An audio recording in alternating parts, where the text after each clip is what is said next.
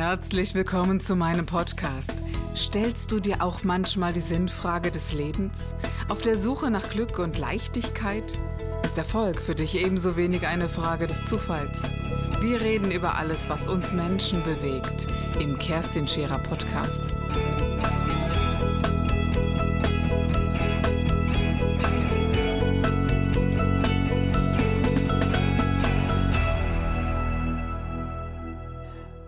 Ich möchte auf die Frauen zurückkommen. Mhm.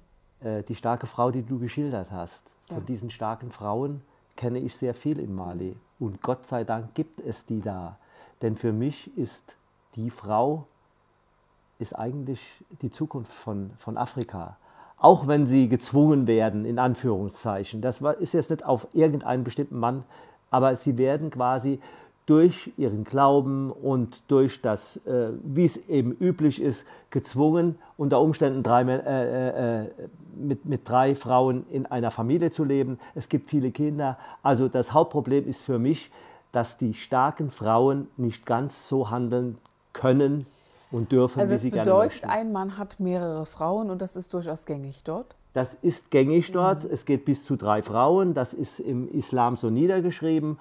Und äh, es wird auch sehr oft ausgenutzt. Manche in Deutschland würden sagen, na, das ist die Welt ja in Ordnung. Ja, ne? ja, so, ja, ja, genau. ja, ja. Aber es gibt auf der anderen Seite viele Leute, die, äh, ich nenne es jetzt mal so, europäisch oder vernünftig orientiert sind, wobei europäisch und vernünftig nicht dasselbe sind, ähm, die sagen, zwei oder drei Kinder, die reichen eigentlich.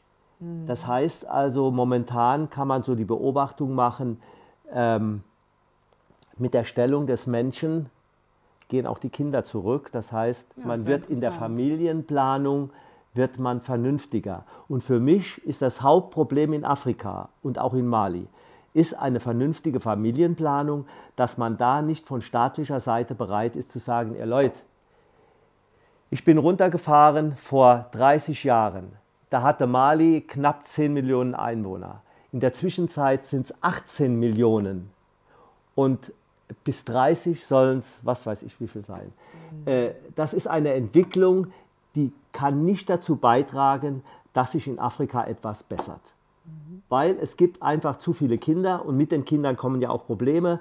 Äh, die Probleme, die jetzt schon da sind, äh, Arbeitsplätze, Schulplätze, die werden ja noch vergrößert dadurch. Ja. Wie geht man denn mit Familienplanung dort um? Also wie weit, äh, wie weit ist denn die Entwicklung dort gediehen? Also gibt es die, die äh, Möglichkeit der Familienplanung in dem Sinne, wie es hier bei uns ist? Oder sagt man, nö, wollen wir gar nicht darauf eingehen oder man spricht gar nicht da, darüber? Wie, wie weit geht das Thema? Äh, das Thema ist so, dass man anfängt darüber zu sprechen. Hm. Auch bei den jungen Leuten.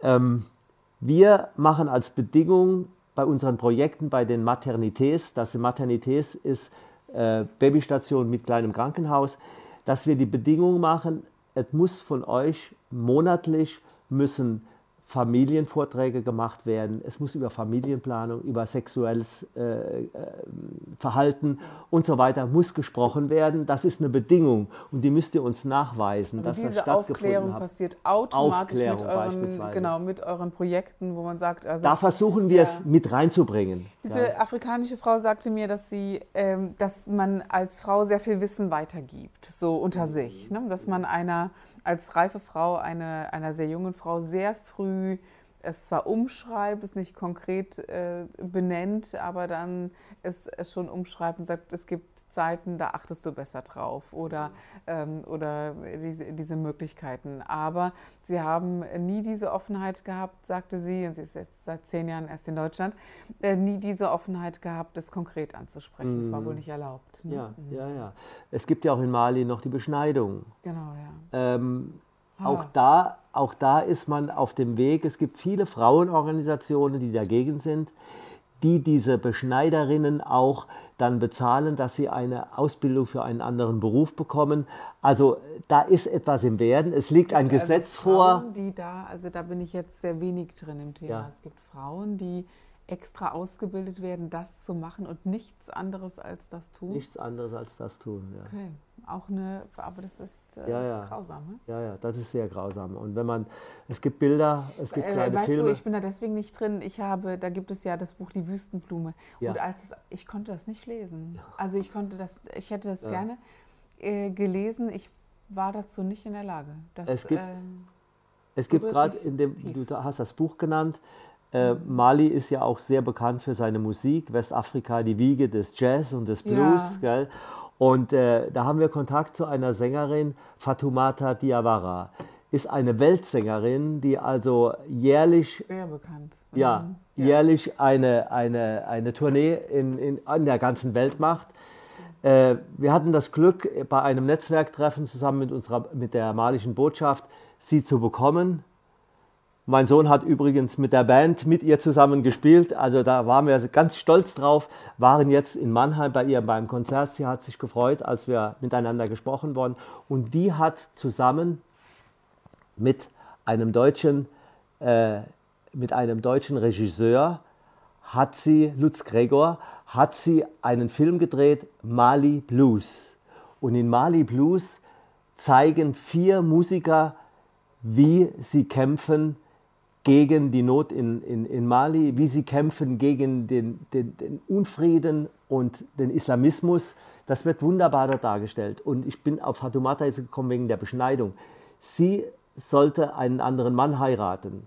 Und dann hat sie ihr, ihr Land, ihr ursprüngliches Land, ich glaube, es war der Senegal, ist, hat sie verlassen, ist zu einer Tante gekommen, kam dann nach Europa. Sie ist nicht verheiratet, aber sie hat gesagt, dieses Spiel mache ich nicht mit. Und sie klärt auf über Beschneidung und klärt wieder auf, hat Lieder, wo sie das alles darstellt. Eine fantastische Frau. Ja, ja. ganz, ganz großer Anteil dann an diesem, ja, ja. An, an, an, diesem Umsetzen und auch ganz heiße Themen, äh, diese, die, die äh, einen fast hier ohnmächtig werden lassen, ja, ne? ja, wo man wirklich ja. so das Gefühl hat, da würde man ja gern äh, sehr radikal etwas ändern. Also ich jedenfalls. Ne? Da werde ich sehr aktivistisch und denke, mein Gott, das muss ja geschützt werden. Ähm, und, aber wir erleben ja wirklich wir haben halt hier andere Themen. Hier gibt es in Deutschland den sexuellen Missbrauch der Kinder und äh, um, um das auch in den Griff zu kriegen.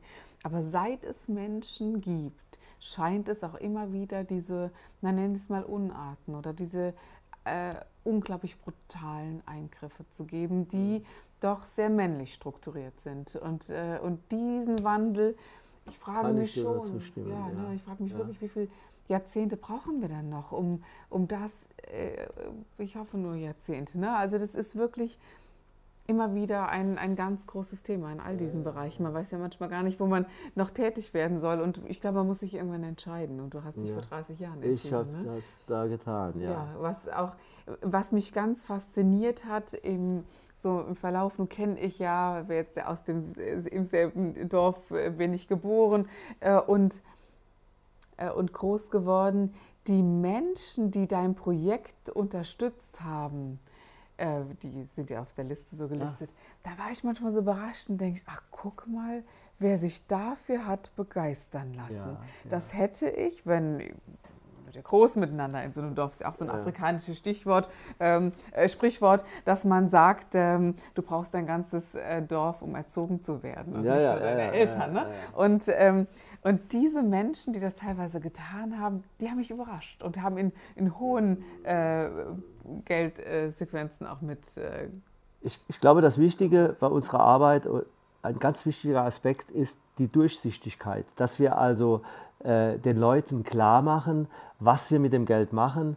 Wir versuchen das darzustellen mit Filmen, mit Bildern. Hier seht ihr, da ist euer Geld angekommen, da haben wir das und das und das ja, gemacht. Ganze, ihr habt ja ein ganzes Haus, in dem man das Museum besichtigen kann, in Longcamp, im wunderschönen Hunsrück, ist also auszudrücken. Ja. Du bist jederzeit gerne bereit, das Haus zu öffnen ähm, und die Dinge zu zeigen, die Geschichten zu erzählen und ja, ja, das, das Mali-Haus. Ja, ja, das Mali-Haus dann in Longcamp, das ist sehr wertvoll, ja, dass, man, dass man das äh, so unvermittelt mitbekommt und nicht sagt, na, das ist diese, diese andere Welt dort hinten. Ne? Das ist ja, immer wieder diese Distanz, die dann aufgebaut wird. Du hast die Menschen angesprochen, die, die spenden. Mhm.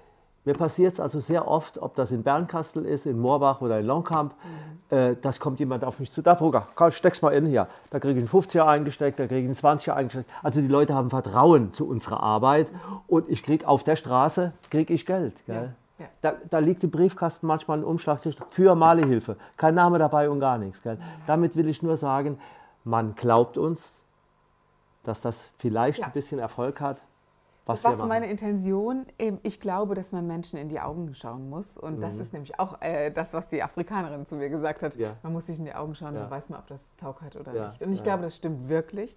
Und äh, dieses sich sehen dürfen heute, das ist, äh, das ist sehr wesentlich äh, für mhm. mich. So meine Frage, die ich so ganz persönlich dazu habe, wie hilft man äh, Kindern, wie hilft man dort Frauen? Also gerade du hast, hast angesprochen die extra Geburtenstation dazu. Mhm. Wie äh, wie schützend geht ihr mit oder gibt es Kinderprojekte und äh, Patenschaften, die übernommen werden können? Oder ist das ein Bereich, den ihr sagt, nee, das machen wir nicht. Wir machen Projekte wie Schulen ja. und und und. Wir haben zwar im privaten Bereich haben wir das ein oder andere Patenkind. Also es gibt einige Mädchen, die Inge heißen und einige Mädchen, die Peter heißen. Mhm. Es gibt ein Kind, das Elisabeth heißt. und also ja, genau. äh, das, kommt, das kommt schon vor. Äh, und, aber Paten, äh, Patenschaften. Was bedeutet Patenschaft? Patenschaft bedeutet für uns, die Patenschaft zu übernehmen für eine Schule, für eine Maternität, äh, für ein Projekt.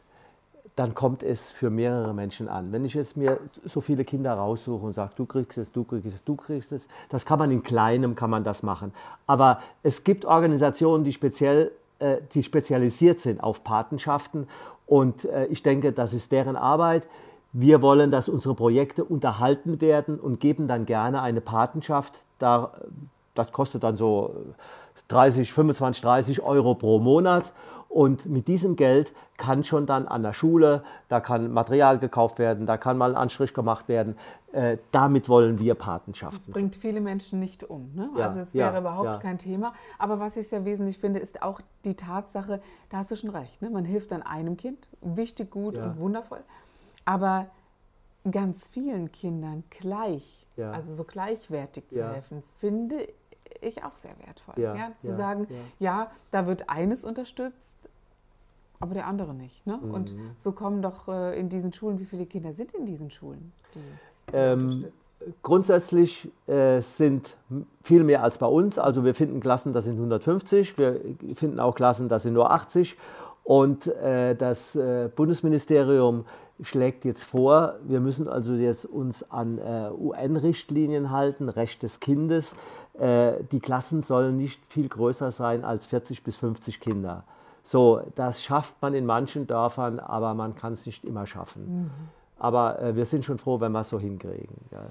Ähm, eure Homepage ist sehr interessant. Ihr habt auch einen Film gedreht schon. Es äh, gab einen, einen Film, der in Mali selbst gedreht wurde, wo man wirklich sehen kann. Mhm. Und bei uns heute auch äh, kleine Szenen, die man sehen kann, wie ihr dort ankommt, die Menschen, diese ja. Gemeinschaft zu sehen äh, und auch immer wieder diese glücklichen, strahlenden Gesichter. Ist das nur, wenn die Fotos und die Kameras dabei sind oder seid ihr immer am Strahlen?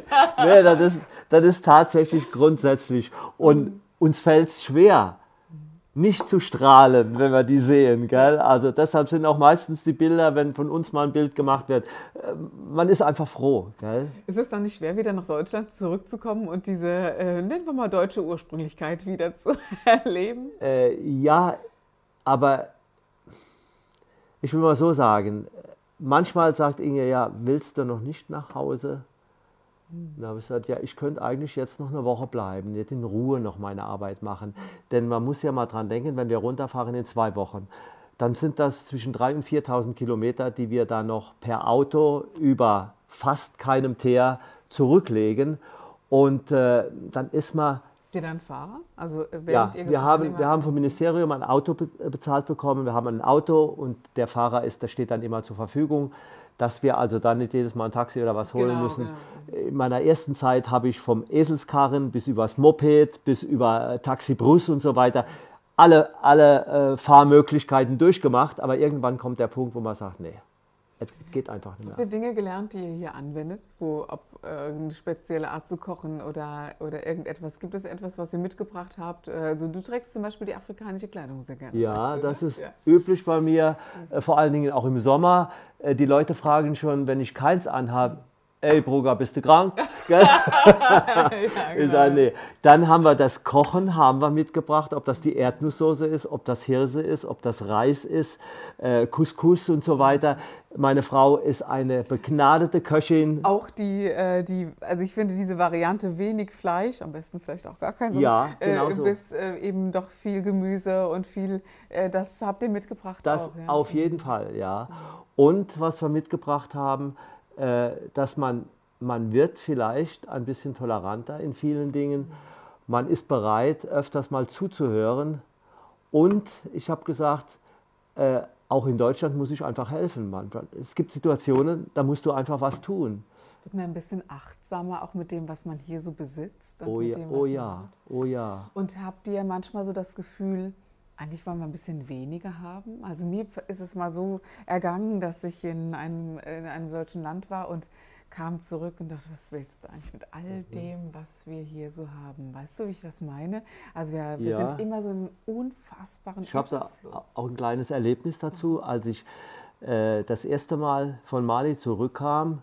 Es war für mich ein Schock, wirklich ein Schock gewesen, ein Kulturschock. Ich kam nach Hause, ich wollte kaum noch was essen ich habe mir keine Kleider mehr gekauft. Äh, meine Frau hat gesagt, hör mal, was ist mit dir? Willst du so weiterleben? Wenn du den Menschen dort unten helfen willst, dann muss es dir gut gehen, dann musst du gesund sein. Wir leben hier in Deutschland und nicht in Afrika. Ich habe das angenommen. Ja. Und seit der Zeit geht mir es gut. Genau, ja? genau. Also ich glaube auch, dass das alles so zu seiner Zeit, zu seinem Ort ja, und zu allem so dazugehört und dass man das ein bisschen differenzieren muss. Und äh, dennoch, ich brauche diese Auszeit. Weißt du, ich genau. muss in dieses Nichts hinein. Ja. Warum auch immer, aber das, ja. es, es, gehört halt leider zu, nicht leider, es gehört zu mir, ja. zu sagen, es, es muss mal Raum geben für, äh, wir haben dann zwar fließend Wasser, aber nur kalt und äh, in so einer Hütte zu wohnen, zu sagen, so ganz, wir reduzieren uns mhm. ganz, gerade mhm. mit den Kindern finde ich das mhm. sehr wesentlich um dann zurückzukommen und ich werde langsamer, ich werde ruhiger im Ablauf, mhm. im, im mhm. gesamten Alltagsablauf. Ja. Und ich glaube, manchmal nimmt man Lehren mit, ohne dass man darüber redet, äh, die, ohne dass man etwas gelesen hat oder ob etwas angeeignet hat, was man mit in dieses, äh, ja, in dieses Leben hier mit hineinnimmt. Ja, und ich glaube, ja. das geht euch wahrscheinlich genauso. Wir versuchen ja auch dann in Deutschland weiter zu sensibilisieren, ob das äh, äh, Vorträge an den Schulen sind. Ob das jetzt, äh, mich hat die Bundeswehr angefragt, die innere Führung, wo die Offiziere ausgebildet werden, die runtergehen, um dort Vorträge zu halten. Die kommen in der Zwischenzeit, für die Vorträge kommen die ins Mali-Haus und schauen sich das da an. Oder die, die Ausbildungsabteilung der Polizei in Brühl. Auch sie fragen mich an, um zu erzählen von Mali. Und so ist ja die ganze Welt eingeladen ja, eigentlich. Ja, also man kann ja bei ja. dir wirklich sagen, es ist die ganze Welt eingeladen, um das Mali-Haus zu besichtigen. Und wir sind über jeden Menschen dankbar, der sich davon animieren lässt, zu sagen, komm, wir schauen uns das mal an. Ja? Und hm. die, äh, auch die Malier akzeptieren das sehr. Die sind sehr stolz auf dieses Mali-Haus dass es so etwas gibt, egal ob das jetzt da steht oder da steht oder da steht. Ähm, wir hatten hohen Besuch.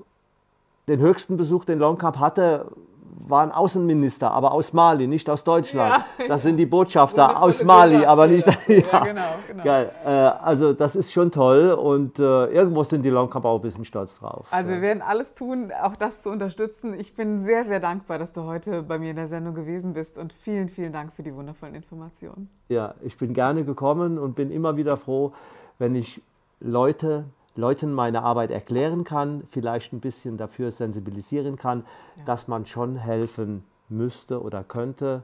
Doch, das wollen wir und gerne dafür, tun. Dafür, danke Ich glaube, wir werden noch ein paar Ideen miteinander haben. danke okay. dir sehr, Peter. Dankeschön, ja, okay. danke.